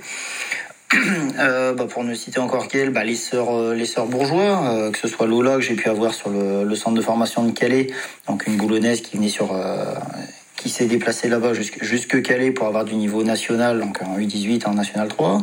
La petite sœur Juliette qui aujourd'hui est à Bourges, après été également passée par le par le Krebs de Wattignies. Euh, encore un cran en dessous, un, an en dessous, bah là on a Elsa le Rouge, qui pareil, suite au Krebs, à deux centres Krebs, là va intégrer le centre de formation de Charleville.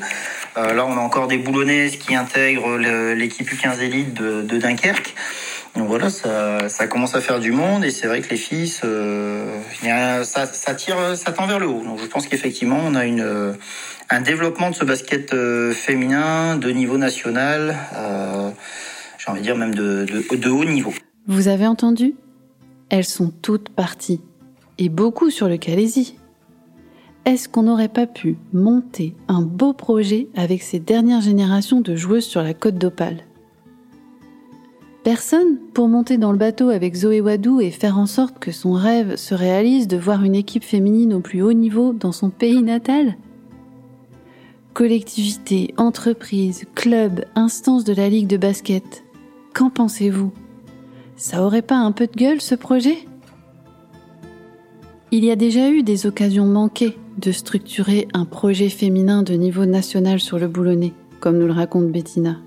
La question n'est pas de critiquer les acteurs d'alors ou de revenir sur le passé, mais il s'agirait plutôt d'apprendre de ce qui a bloqué à l'époque pour lever ses freins aujourd'hui. C'est pour ça que je dis, qu'est-ce qu'à ton avis, qu'est-ce qui fait que le basket féminin, il est plus sur le bassin du Calaisie que sur le bassin ici du Boulonnais. Alors qu'on a deux clubs pro, quand même. Enfin, je sais pas. Bah, je te disais, à un moment, mon mari, il avait essayé un peu quand. Parce qu'à Lola, il, l'entraînait en 13 régions. Donc, c'était où il y avait toutes les sélections. Donc, il y avait ben, il y avait une équipe de 10, il y en avait euh, 8, euh, 8 potentiels. Hein.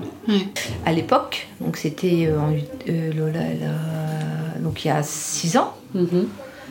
Et puis, ben, comme j'en ai discuté avec Ludo, hein, que tu m'avais contacté, il dit Bah ouais, quand je suis allée à la Réunion, chacun regarde son nombril et son club. Il oui. n'y a pas une volonté, peut-être à aujourd'hui, j'en sais rien, hein, mais il y a 6 ans, il n'y avait pas une volonté de travailler ensemble.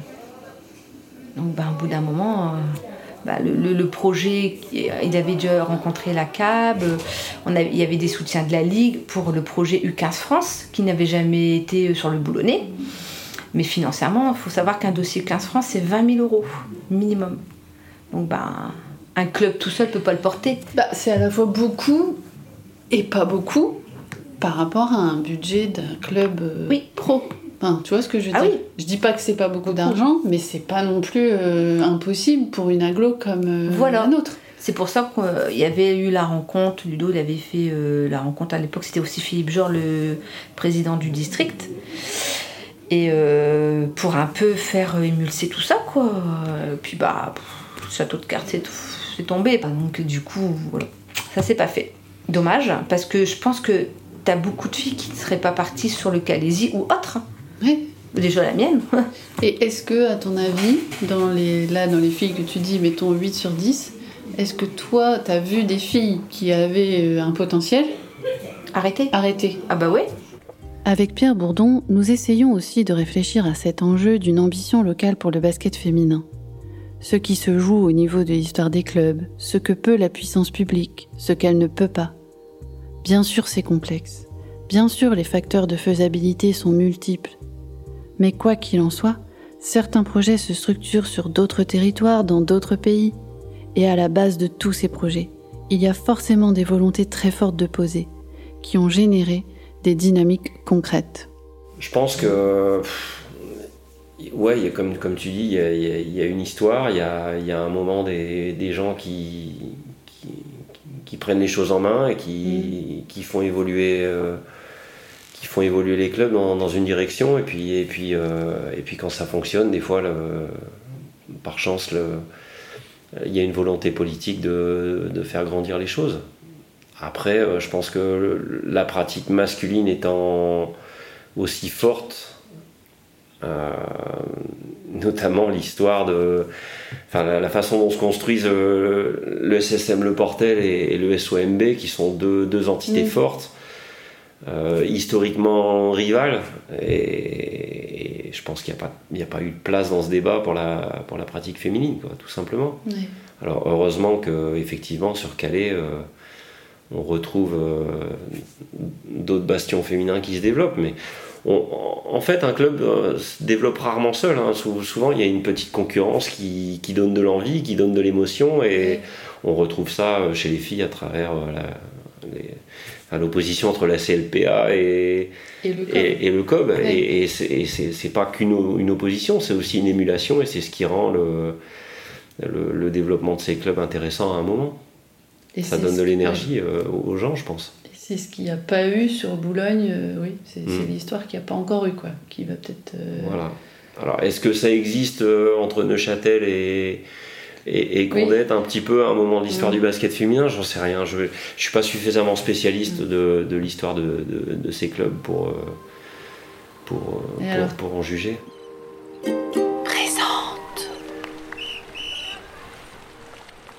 Dans les universités américaines, ils sont obligés d'attribuer euh, le même budget euh, aux filles et aux garçons. Enfin, il y a des obligations qui sont posées en termes de, en termes de budget, en termes d'infrastructure, ce que nous, on n'a pas du tout.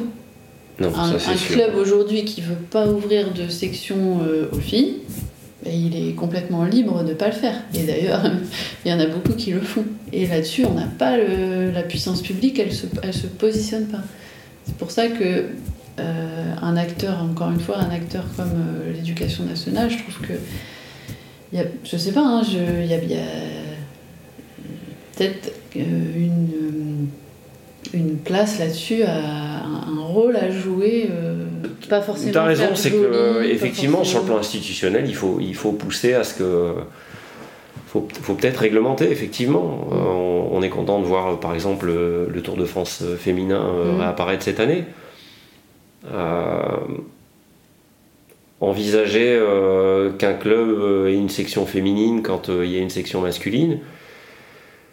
Je pense que ça entrera dans les mentalités dès lors que dès lors qu'on aura aussi euh, à travers le football, à travers le basket, euh, réglé le problème de, de- pas forcément de la parité des rémunérations, parce qu'on sait qu'il y a des enjeux Mm. économiques de, de merchandising, de, sponsors qui on ne peut pas contraindre les sponsors à aller euh, à Mm. aller où on voudrait qu'ils aillent.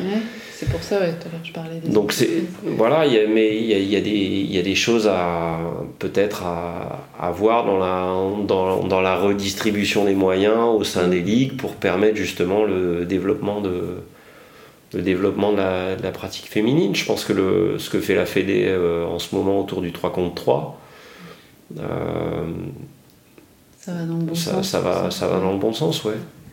Est-ce que euh,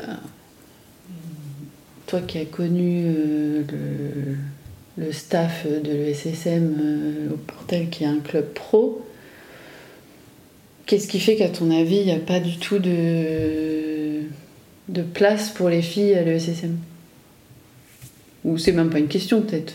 Non, c'est pas une question, c'est un, un, club, euh, un club pro à l'identité masculine, depuis le départ.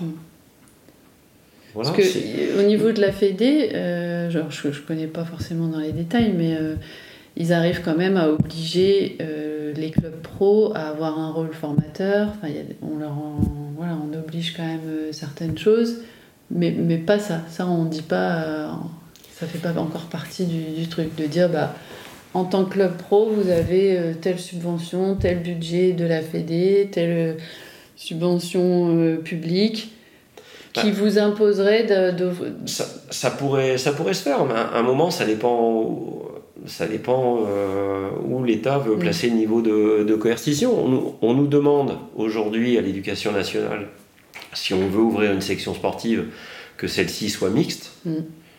Euh, ce qui est tout à fait normal dans l'école de, la République. On peut très bien envisager que, que les clubs pro euh, euh, développent une, mm. une, partie féminine autant que, que masculine et soient, soit des entités mixtes quitte à s'organiser entre le COB et le SSM pour former un club pro bah ligue masculine et, féminine ensemble, j'en sais rien. c'est peut-être que l'idée euh, paraît complètement absurde au, regard de l'histoire des deux clubs, mais, mais euh, voilà, encore une fois, il y a, y a, une histoire, il y a des traditions, comme euh, si on regarde en Espagne par exemple, le Barça c'est un club de foot, de basket, c'est un club multisport. Mm. Il y a certains pays où les, on a des grands clubs multisports, mm. on pourrait très bien envisager d'avoir des clubs monosports et, mm. et mixtes tout, tout est envisageable. C'est, après, c'est, c'est, la volonté euh, du politique de, de l'impulser quand, euh, quand les clubs euh, ne, ne s'y mettent pas. Maintenant, je trouve que, je trouve que le, y a, les, clubs de, de, de, foot sont en train d'ouvrir la voie quand même. Il y, a, il y, a, le PSG, il y a Lyon qui commencent à, devenir des places fortes du, du, foot, du football professionnel. Après, dans le basket professionnel, encore une fois, on peut pas, euh, on peut pas euh, obliger les sponsors à aller euh, vers le basket féminin quand ils voudraient afficher leur, leur logo, leur marque sur le, sur le basket masculin.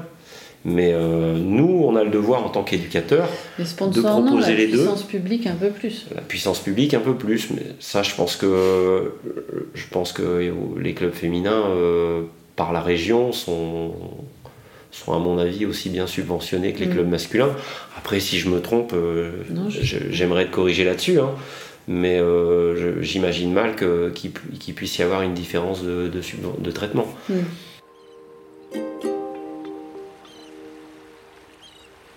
Chapitre 7 Les sections sportives basket. Un outil structurant et une chance pour nos enfants basketteurs. J'ai vu que tu étais aussi la marraine de l'équipe de. Enfin, pas de l'équipe, mais de la section sportive du, du collège. Ouais, Alexis, Alexis Boutel, qui est le, le, coach euh, que je connais bien, qui m'a qui m'a demandé d'être la marraine. Donc pour moi, c'était euh, c'est cool et puis c'était évident dans le sens où euh, qu'on a une section sportive dans le Boulonnais, ça c'est cool.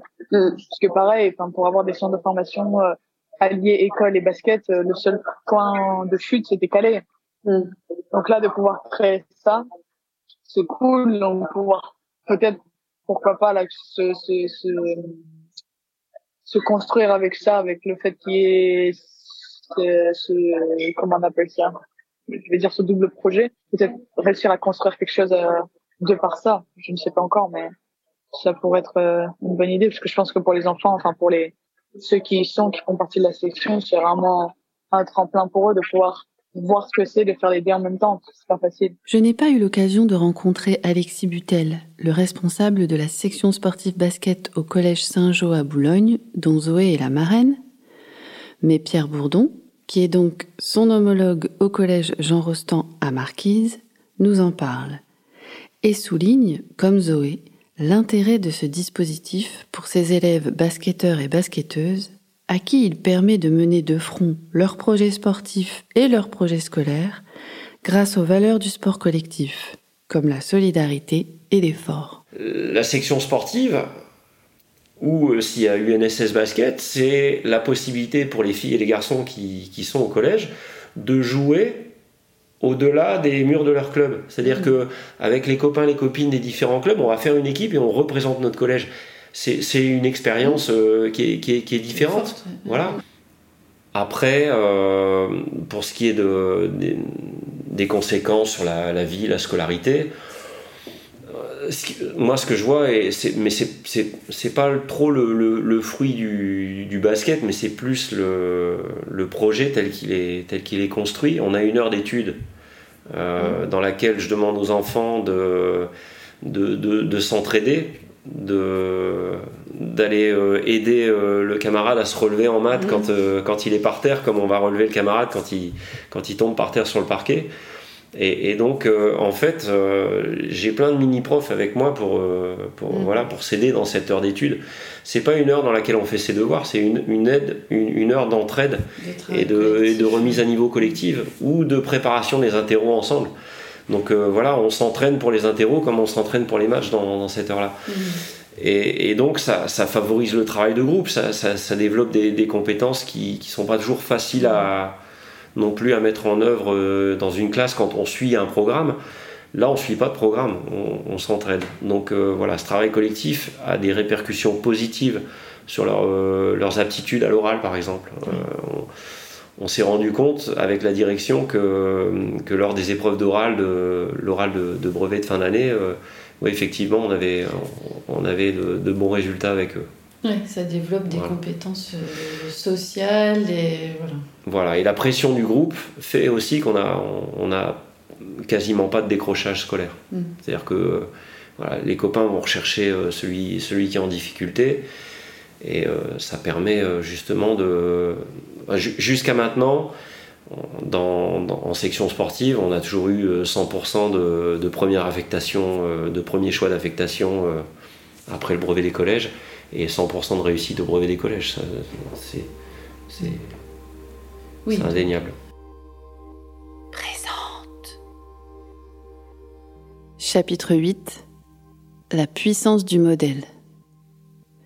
Il a été démontré plein de fois par des études en sciences humaines et notamment de l'éducation et du sport que dans la naissance d'une vocation, puis dans la construction et l'entretien de la motivation, le fait d'avoir des modèles d'identification est un moteur très puissant. Pour le dire simplement, c'est le fait tout simple qu'on a tous connu de vouloir tellement ressembler à quelqu'un qu'on travaille pour y parvenir et même pour le dépasser. C'est bien pour ça qu'il est important de parler et valoriser les réussites sportives féminines sur notre territoire comme celle de Zoé, pour favoriser cette dynamique d'identification. Et, est-ce que tu as conscience de, de, du modèle que tu es pour... Euh, non. Malheureusement, non. Malheureusement, non. Je n'arrive pas à m'en rendre compte parce que pour moi, c'est enfin, ça... Comment? J'arrive pas à réaliser encore. Je n'arrive pas à réaliser encore que la, puissance, la, la puissance de mes mots de ce que je fais peut induire sur quelqu'un. Ah bah, j'ai pas, j'ai pas, j'ai pas pris conscience de ça encore. Puisque je suis jeune et que du coup, bah mais c'est vraiment hyper fort quoi. Moi, pour revoir les filles, euh, enfin quand tu les as vues au stage et tout ça, et je vois que c'est hyper motivant pour elles en fait de voir. c'est gentil, mais moi je m'en, je m'en rends pas compte encore. Et toi, parce que pour moi, enfin c'est, c'est vraiment quelque chose que je fais comme ça, mais j'en attends pas. Je le fais sans attendre de retour et je le fais sans attendre de de gens qui me disent oh mais Zoé trop bien et tout. Enfin, je me fais vraiment en donnant ce que je, moi je sais, ce que j'ai, mais non pas en attendant un retour. Donc du coup, c'est pour ça que peut-être que je prends pas conscience. Oui, non, mais je pense que tu vois, les jeunes, elles vont pas te le dire en. Oui, non. Mais par contre, elles l'intériorisent vachement et du coup, euh, c'est un modèle en fait. Enfin, je pense qu'elles te voient vraiment comme quelqu'un qui est qui, qui a réussi et et du coup, c'est vraiment génial de le faire.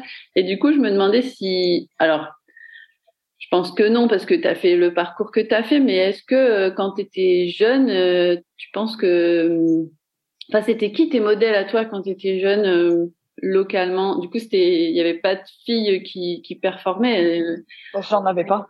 Non. Et peut-être qu'il a été, il a été là le souci entre guillemets, c'est que j'ai été entre guillemets la première à le faire, et du coup j'ai jamais eu de personne référente à qui je pouvais dire bah tiens regarde il se passe ça pour moi, qu'est-ce que je devrais faire? Oui. Euh, là, je dois changer de club. Est-ce que tu aurais une idée de où je peux aller? Parce que il y a personne qui l'avait fait avant moi et puis euh, j'avais pas du coup de, de référente entre guillemets ou de référent. J'avais euh, personne. Ouais, ça doit pas être, euh, ça doit pas être évident. Ça doit pas être évident. Ayant donc un peu manqué elle-même d'une figure, d'une référence de basketteuse locale, on sent que Zoé a à cœur de prendre en quelque sorte ses responsabilités par rapport à son statut de joueuse pro et de jouer un rôle vis-à-vis des jeunes joueuses du boulonnais. Elle répond donc toujours présente aux sollicitations, dont la mienne d'ailleurs pour le podcast, pour faire grandir et motiver nos filles. Marraine de la section au Collège Saint-Jean, elle a déjà aussi passé des journées aux entraînements sur Marquise. Et je peux vous dire que ce sont des interventions précieuses, parce que ma fille aînée, par exemple, qui joue au basket et qui a eu la chance d'en profiter, a tout simplement accroché une photo d'elle avec Zoé Wadou dans sa chambre. Donc, entendre Zoé parler de projets, de monter des camps de basket chez nous, ce serait vraiment hyper motivant et intéressant pour les jeunes du territoire. Donc oui, non, les, les, les projets concrets que je pourrais avoir, ouais, c'est de créer un camp de basket garçon-fille pour commencer. Et ensuite, une fois que ça, ça se développe et que je vois que j'ai assez de personnes, bah oui, de faire un camp que filles et de faire un camp que garçons.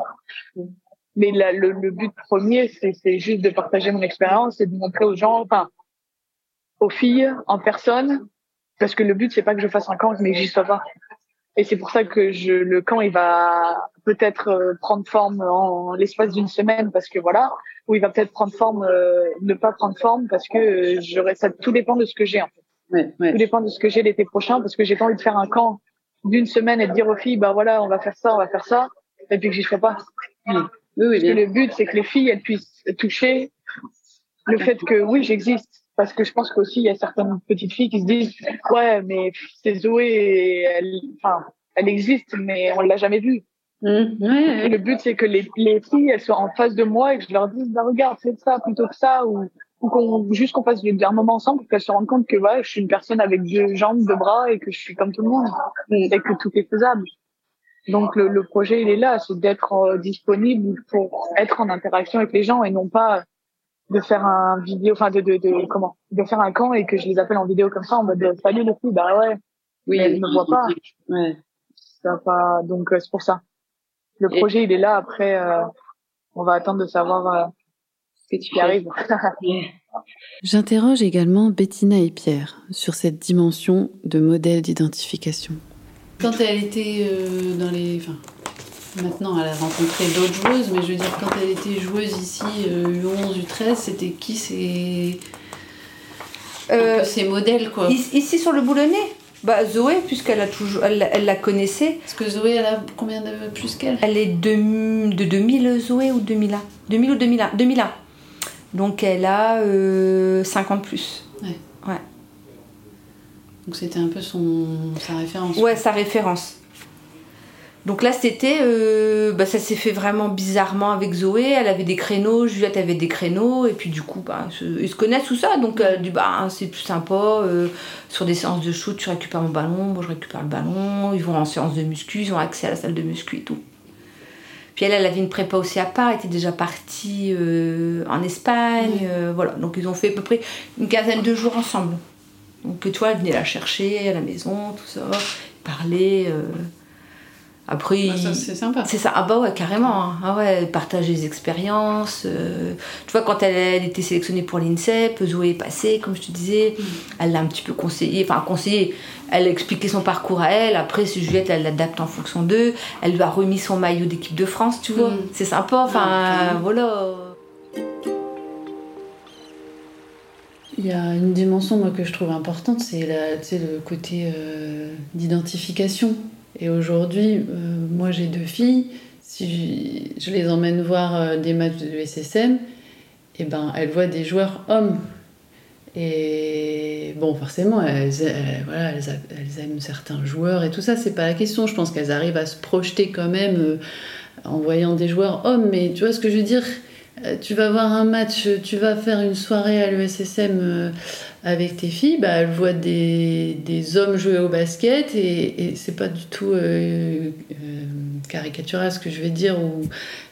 et au, à la mi-temps et au temps mort, elle voit des jeunes filles qui dansent, quoi. Tu vois, dans, le, dans la projection. Il faudrait demander à des garçons de danser au club. non, non, mais tu vois ce que je veux dire Parce que ce truc-là, chez un jeune de d'identification, c'est quand même un vecteur vachement puissant. Je pense qu'aujourd'hui, tu as un petit gamin, un garçon euh, tu l'emmènes, il, il, se projette plus à devenir Benoît Mangin ou à devenir euh, David Davis ou enfin tu vois tous ces joueurs là qui en plus qui sont euh, et il y a des filles qui les adorent aussi, c'est pas la question, mais je pense quand même que il manque un peu de modèle féminin. C'est ça aussi l'objet là du, podcast et là je vais solliciter Zoé ou Juliette, c'est parce que en termes, je pense, d'investissement, de temps passé, d'efforts, c'est pareil, pareil que les hommes, et elles sont moins visibles. Bah, c'est pour ça que, que bah, mon collègue de, Saint-Jean, euh, dans sa section, a, demandé à, Zoé d'être marraine de sa section. Hmm. Et, et, que Maude, que, que j'entraînais au, mois de juin, euh, est, est venue rencontrer euh, bah, les, les filles de la section aussi. Il faut, il faut qu'on qu'on leur montre d'autres modèles. Chapitre 9. Ce qui peut mettre un frein à un projet sportif de compétitrice. Qu'est-ce que, à ton avis, qu'est-ce qui aurait pu faire euh, enfin, Est-ce que toi, tu as vu des filles, euh, soit qui, sont, qui ont démarré avec toi, ou soit après dans ton, dans ton évolution, des filles qui, qui ont arrêté pour des raisons euh, qu'est-ce qui peut faire que ça marche pas en fait? Qu'est-ce qu'il y a comme frein à, à enlever pour que pour que ça que ça aille? La première la première chose, j'ai envie de dire, c'est la blessure. Ça, on la contrôle pas forcément. Euh, j'ai eu beaucoup de filles avec moi qui ont arrêté parce qu'elles se sont blessées euh, trois fois au genou, elles se sont fait trois fois les croisés, donc à un moment elles se sont dit je vais pas mettre ma santé en péril. Euh, le deuxième point, ça va être les études. Les filles qui ont commencé mais qui se sont dit je vais être médecin. À un moment, il va falloir que je fasse un choix. Et euh, le troisième point, ça c'est purement mental, mais c'est euh, elles sont arrivées dans une équipe où elles n'ont pas joué. Et au lieu de se dire, bah c'est pas grave, je joue pas, je vais m'entraîner plus dur pour progresser, pour pouvoir ensuite jouer, bah, elles se sont dit, bah je joue pas, bah tant pis, j'arrête. Ça, ça va être les trois, les trois points entre guillemets qui, sont un peu fatal entre guillemets si je peux. Ouais. Fatal, fatal c'est pas. Fatal. Du je perds un peu mon français. C'est vrai. Pardon. Du coup, là-bas, tu parles anglais? Ouais. Du coup, ça, par euh. exemple, c'est un truc qui il faut, il faut parler anglais, quoi. Euh, ça, je suis arrivée en Espagne l'année dernière. Euh, je parlais très très peu, très très peu anglais. Euh, l'anglais d'école, donc euh, autant dire que c'était pas un anglais très très très bon. Mm. Et en fait, j'ai passé du temps avec les américaines au début, c'est euh, quoi? Pardon? Je peux répéter? Puis on les fait répéter une dizaine de fois. Et puis au final, après, au fur et à mesure de, de passer du temps avec eux, ben, on prend juste euh, ce qu'elles disent et puis euh, on répète. Et puis voilà, maintenant je suis bilingue, donc tout va bien, mais mais ça prend du temps. Hmm. Mais il faut parler anglais. C'est parce que là, par exemple, ici, ils parlent polonais. Euh, j'ai aucune idée de ce qu'ils disent, quoi. donc si on n'a pas l'anglais, enfin, je veux dire, si on n'a pas l'anglais, on se comprend pas. Parce que moi, je peux pas leur parler français, ils peuvent pas me parler polonais, donc il faut une langue entre les deux, quoi. Donc c'est l'anglais. Donc euh, ouais, non, hyper important. Ok. Hyper important. On n'en prend pas conscience, mais une fois qu'on est sur le but du sujet, euh, ouais, hyper important. Et donc voilà, donc la santé, tu dirais euh, faire euh, tout de suite dès, dès, la, dès la dès l'apprentissage, enfin dès la jeunesse, faire hyper gaffe à leur à leur santé, à leur corps. Ouais, ouais, ouais c'est important pour les filles parce que je trouve que tu sais, il y a cette phase de la puberté où des fois, tu as des filles bah, comme toi, vers 9, 8, 10 ans, qui, qui sont hyper mobiles, qui voilà, qui jouent avec leur corps. Euh, et puis, tu sais, il y a ce passage de la puberté où des fois, tu vois des filles qui, qui gèrent pas ce passage et qui perdent le sport à cause de ça, quoi. Je sais pas si tu as... quelque chose que moi, si je pouvais parler à la petite fille qui a commencé le basket et qui a commencé à être professionnelle, enfin, qui a commencé à aller dans le chemin professionnel à 9-10 ans, je lui conseillerais de prendre soin de son corps dans euh, la nourriture qu'elle lui donne. Oui. Si j'avais un conseil à donner à cette petite fille que j'étais il, y a, il y a une dizaine d'années, c'est prends soin de ton corps et prends soin de ce que tu lui donnes. Oui. Parce qu'aujourd'hui, je regrette euh, ce que j'ai pu faire quand j'étais plus jeune, c'est-à-dire euh, ces trucs bêtes, hein, mais après le match, euh, aller manger McDo avec les copines, puis manger McDo trois fois par semaine, et puis aller au KFC, et puis manger des gâteaux Nutella, et puis c'est des trucs qui sont bons hein, et on profite quand on est jeune, mais quand on grandit, on regrette, on regrette ça parce que voilà, maintenant j'ai une hygiène de vie qui est vraiment plus que raisonnable et je veux dire, je mange très très bien. Mais je regrette ces années-là parce que les, les le, la graisse, par exemple, la masse grasse que j'ai pu accumuler à, à cette époque-là, maintenant je suis en train de me battre avec elle pour pouvoir la perdre. Mais c'est fini. J'ai 21 ans, enfin, veut dire, je suis passée dans mon corps d'adulte, et donc c'est le corps que j'ai, c'est le corps euh, final. Enfin, veut dire, euh, mon corps pourra changer encore un petit peu, mais c'est mon corps final. Enfin, veut dire, c'est le corps que je vais avoir pour toute ma vie. Mais si j'avais prêté un peu plus d'attention il y a une dizaine d'années, peut-être que mon corps maintenant tout ce que j'ai profité avant, peut-être que j'aurais pu profiter aujourd'hui en fait. ça. Donc euh, ouais non, je dirais, je dirais vraiment de, de profiter de, de faire attention à ce qu'on mange. C'est sûr. Pierre Bourdon, étant professeur au collège et suivant ses élèves de section de la sixième à la troisième, c'est-à-dire la période durant laquelle les jeunes traversent la puberté, je profite d'échanger avec lui précisément sur l'impact de cette transition délicate sur l'évolution sportive de ses élèves. J'ai envie de dire que la, la puberté peut engendrer euh, une prise de recul par rapport à soi, un repli sur soi aussi, et que finalement le, le meilleur rempart pour, euh, à la démission, c'est justement le, le, maintien du lien social au-delà de, l'activité sportive. Et, et, quand les choses sont, sont, bien menées en bonne intelligence euh, au, au, sein du club, pour que l'objet de la pratique sportive ne soit pas exclusivement le résultat, la compétition, voilà, mais, mais qu'il y a un projet qui donne un horizon aux jeunes. Euh, ça met à l'abri de, de, genre de démission. Quoi. Mm. C'est le vivre ensemble qu'il faut réussir à fédérer, en fait, plus, que, plus que gagner ensemble. Et, et on arrive à traverser ces périodes-là.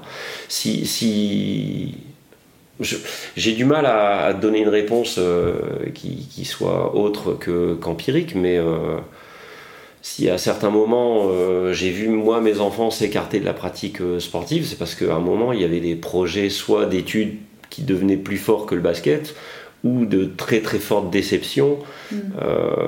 quant à, à, leur rôle à jouer au sein de leur équipe.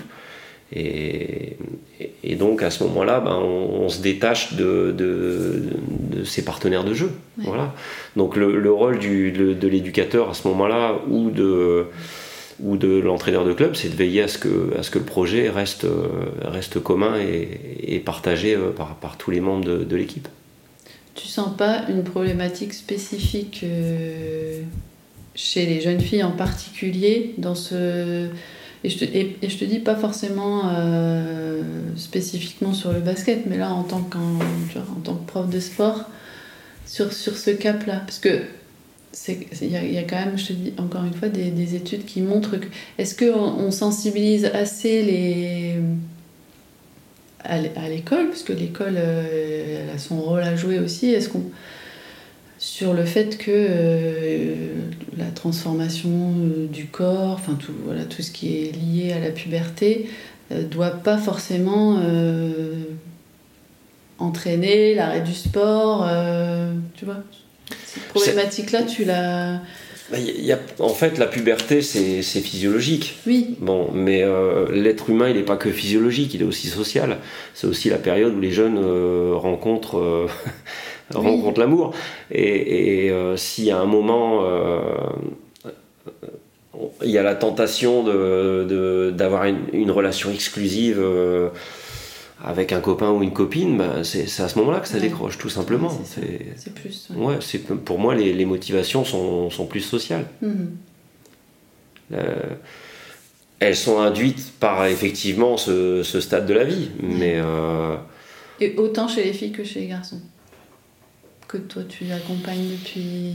Non, parce que je pense que les, les filles sont, enfin, elles sont, sont plus, plus justement euh, promptes à, à se rendre exclusives, euh, mm. à comment dire, à, espérer énormément, que ce soit en amitié ou, ou en amour. Hein, mm. euh, voilà, on a, on a, on a, je pense, une amplitude émotionnelle qui, est, qui, qui, peut être plus forte, quoi. Enfin, c'est. Mais encore une fois, c'est du domaine de, la sensation. Moi, je me. C'est ce qu'on voit. Euh, non, mais c'est important. Enfin, c'est ce qu'on voit au, enfin, au quotidien de, de, sa vie professionnelle. Avec Bettina Bourgeois, nous abordons aussi son souci, en tant que maman, que Juliette, même en ayant performé très fort jusqu'à être intégrée au centre de formation du club de Bourges, continue de maintenir le cap aussi au niveau scolaire et réfléchisse à un projet professionnel. Car en basket féminin, non seulement il est très difficile d'accéder à une carrière professionnelle comme Zoé Wadou, mais même au plus haut niveau, beaucoup moins rémunérateur que pour les hommes, il faut souvent avoir un double projet sportif et professionnel. Après, nous, on était très contents au niveau scolaire que ce soit toujours rabâché, parce qu'au moins, toi, elle prend conscience que euh, tu peux vite euh, te dire bah, c'est que le basket. Et non, surtout pas en fille. Hein. C'est compliqué. Hein. Et ils te le disent bien. Hein. Tu feras pas carrière, euh, très peu sortent. par exemple, tu vois, la détection de Bourges, elles étaient 80 à se présenter, 5 postes. 5 places pour 80. Ah Montpellier, pareil. Ouais, donc pour elle, c'est c'est déjà super hein, d'être prise. Euh, et d'arriver là. Et on est très contents. Carrément. Voilà, quel, quelle que soit l'issue de ces, trois ans, elle aura euh, déjà un parcours sportif. Voilà. Mm. Elle, elle juge, elle sait où elle va, elle sait ce qu'elle veut. Voilà. Mais elle sait comment ça va, elle sait comment ça va se passer, elle sait qu'elle doit toujours se battre parce qu'elle est plus petite que les autres, elle sait que, euh, tu vois. aussi... Donc là, elle a un projet sportif et un projet pro. Ouais, projet pro, elle, euh, déjà, elle veut pas être derrière un bureau. elle sait pas encore. Euh, je pense qu'elle se destinera plus dans le sport, mais quoi encore, je sais pas.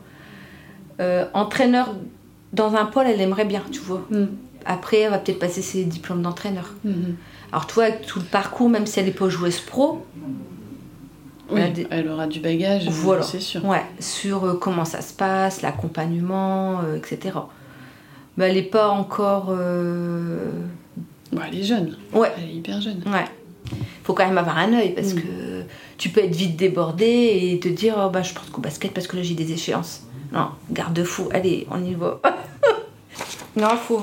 C'est intéressant, mais il faut avoir. Euh, le sport de haut niveau, c'est euh, des belles expériences, des échecs, il faut rebondir, il faut faire du soutien,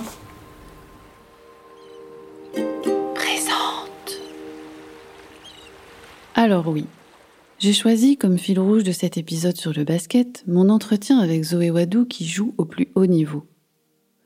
Mais évidemment, atteindre le haut niveau n'est le destin que de très peu de joueurs et de joueuses. Et ça ne doit pas constituer le seul but de la pratique sportive, même intensive, même ambitieuse. Et heureusement.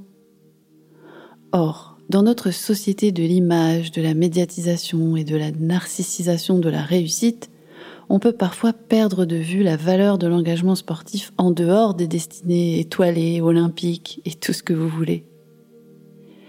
Ayant côtoyé à la fois les plus grands joueurs pros via son rôle de préparateur physique à l'ESSM, ayant ses propres fils qui ont tutoyé le haut niveau, étant lui-même sportif et travaillant au quotidien avec des enfants de 10 à 15 ans, Pierre Bourdon, avec la sensibilité et l'intelligence qui le caractérisent, nous aide à prendre le recul nécessaire pour mettre les ambitions sportives à la bonne place. Mais moi, je, suis, vraiment optimiste quoi, en général avec les enfants. Et on n'a pas, euh, pas la chance de sa vie. Quoi. La vie est une éternelle reconstruction. Et si, si à un moment le talent s'est pas exprimé dans, dans, un domaine, euh, on a souvent parlé de hasard depuis le début de l'interview où que les choses se déclenchent par accident. Ben, ce qu'il faut, c'est un moment. Si on n'a pas réussi à, prendre le train en marche sur, euh, mm. sur quelque chose, euh, au moins être lucide sur le fait qu'il y avait une opportunité et que quand elle se représentera autrement à un autre moment, il va falloir savoir la, saisir. Parce que sinon, on est, on est tout le temps dans un processus de, de culpabilisation. J'ai raté, j'aurais dû. non, c'est pas, pas, pas comme ça que ça marche. D'accord. Donc tu veux dire quoi? Tu veux dire que c'est ce que tu dis aux enfants? Tu Ouais, ouais, ouais. Puis, puis une carrière de haut niveau dans le basket est faite de beaucoup d'aléas et de beaucoup de chance. Hmm. Voilà. Mais aussi de, de, connaissances. Et surtout de beaucoup de travail. Il faut, faut pas oublier qu'on fait du sport avant tout pour se sentir bien. Ah oui, oui, bien sûr. Voilà. Ok. La pratique compétitive étant euh, un petit bout du sport qui peut prendre beaucoup de place si effectivement on, on devient un champion. Voilà. Avant de passer au dernier chapitre avec Zoé, pour ne pas considérer que la réussite du haut niveau, il m'a semblé important de vous déposer ici le témoignage de Bettina sur ce que le basket lui a apporté à elle en tant que joueuse amatrice. Et j'ai aussi tendu mon micro dans le vestiaire de l'équipe senior fille départementale du BAM à Marquise pour demander aux joueuses ce qu'elles trouvent à leur niveau dans le basket. C'est pas très long, mais l'énergie et la joie qu'on ressent dans leurs paroles est bien à l'image aussi de la dynamique du basket local. Moi, j'ai toujours fonctionné comme ça. À Bucaille, on était une bande de copines. J'ai encore des amis, on se voit moins, mais voilà. Mais là, euh, après, sur ma deuxième partie, où, après mes enfants, j'ai eu une deuxième équipe et je suis toujours en lien avec elle. Hein. Et on a fait plein de choses. Euh, c'est ça, hein, le sport co. C'est pas que euh, performer ou c'est un autre lien. Enfin. Et moi, je connais beaucoup de personnes, et Ludo pareil, lui c'était dans l'arbitrage, ou voilà, et avec qui on a des liens, et on a un réseau. Et c'est pour ça que je trouve que Bon, il y a le sportif, le haut niveau, là, tes filles, mais il y a aussi tout l'aspect social du sport. Et c'est pour ça que je trouve que développer le sport co-féminin, c'est pas que pour sortir des, des sportifs de haut niveau, c'est aussi pour tout ce que ça apporte à côté. Quoi. Ah. C'est clair donc je m'appelle Anne-Sophie, j'ai 45 ans, je joue au basket depuis euh, 30 euh, ans, 35 ans. Euh, je suis ailière et je joue au basket parce que, euh, parce que j'aime bien la cohésion de groupe, j'aime bien l'esprit d'équipe. D'être avec des jeunes, au vu de mon grand âge. Voilà, de garder un esprit jeune et, et vif. voilà. Ah ouais, j'aurais pu dire aussi, moi j'aime bien aussi les valeurs qu'incarne notre sport. Moi aussi, bah ouais, bah oui, moi aussi je veux dire ça. Non, je le dis avant.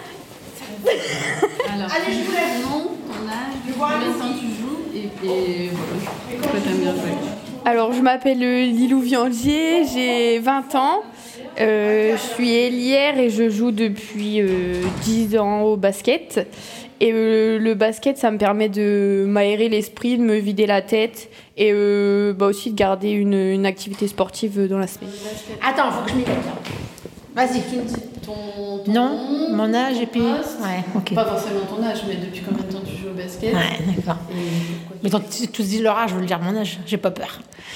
Ah, t'as dit l'âge alors, je m'appelle Sylvie, j'ai 46 ans, je joue au basket depuis l'âge de 13 ans. Je suis ailière à la base, mais je joue un peu partout.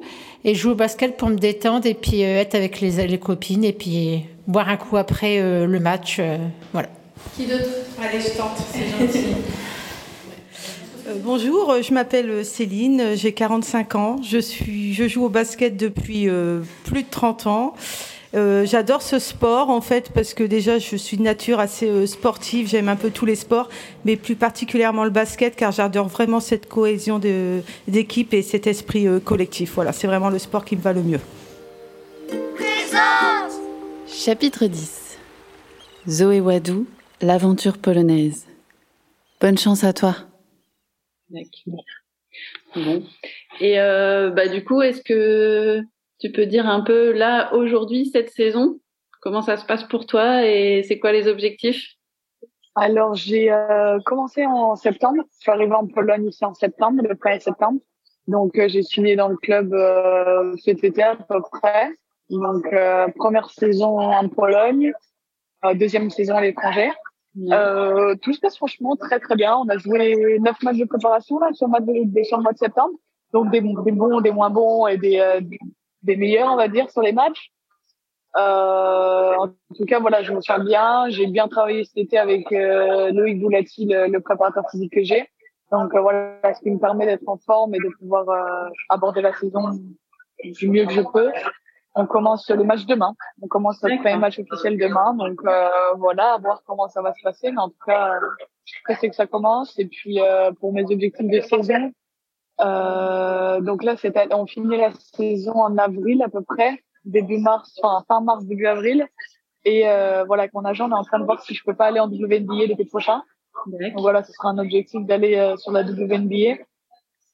Euh, et si je peux pas, on va essayer de voir si je peux pas aller jouer dans le championnat australien qui se déroule l'été.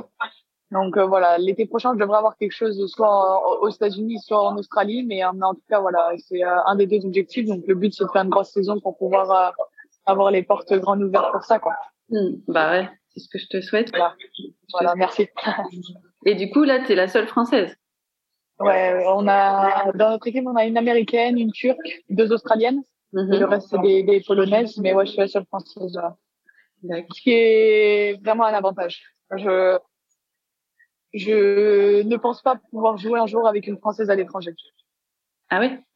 Ouais. C'est quelque chose, peut-être de, d'étonnant, mais euh, je suis en dehors de mon confort en étant la seule française parce que du coup je peux pas parler ma langue avec les gens et euh, sur le terrain je peux pas je suis obligée d'apporter quelque chose d'autre alors que si je suis avec une française ça va être quelqu'un qui joue la même qui parle la même langue que moi qui joue pareil que moi et donc du coup je vais avoir un confort mm-hmm. et, le temps, et le but d'être étranger c'est aussi de sortir de ma zone de confort et d'être dans quelque chose d'inédit et d'inconnu pour moi donc euh, et humainement, bien de pas avoir de humainement ça se passe bien c'est Ouais, c'est bon, il y a du bon comme du mauvais. Hein. Enfin voilà, euh, là il y a juste 30 secondes, j'étais en train de te répondre. J'ai un Polonais qui s'est juste mis en face de moi et qui m'a regardé, qui euh, est resté euh, genre 5 minutes à me regarder, mais dans les yeux. Je l'ai pas regardé, mais c'est ouais, c'est des, des petits trucs de, de vie que des fois, bon voilà, mais le fait de pas être dans le même pays, des fois on, on apprend, on apprend, on apprend des gens, on apprend de la culture. Euh, voilà, j'ai en, Espagne c'était plus facile parce que je parlais l'espagnol, donc c'était plus facile de m'intégrer entre guillemets à la population. Mais ici, ouais, en, Pologne, on, apprend. Il y a, y a, du bon comme du moins bon, mais euh, ça va. Il faut que tu un gros, un gros mental, quoi.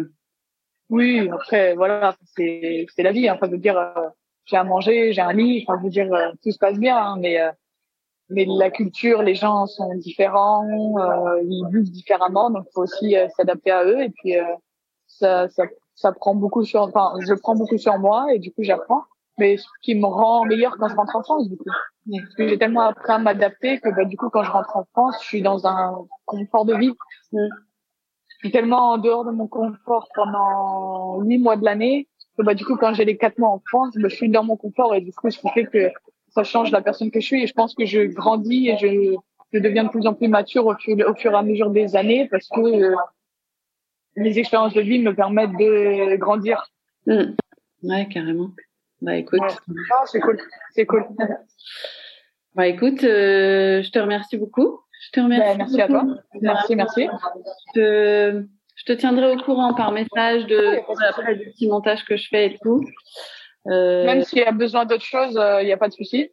Je peux, euh, enfin, envoyer des messages ou même refaire des zooms. Enfin, moi, il n'y a pas de, y a pas de problème. Je suis ici, j'ai j'ai tout mon temps. D'accord. Ah bah c'est génial. Puis je pense que c'est important que qu'on parle, de ça ici. Enfin, la Pologne, euh, du coup, ça fait que médiatiquement c'est c'est plus compliqué de. C'est compliqué. Bah, après c'est le c'est le terrain qui va parler quoi. C'est ça. C'est ça. Ça c'est sûr. Ça, c'est bah, écoute, je te souhaite un bon premier match demain. Ça va aller. Ça va aller. Et puis merci bah, beaucoup. Merci encore. C'est gentil. Merci à toi. Salut Sophie. Salut. Bah, ciao. Ciao.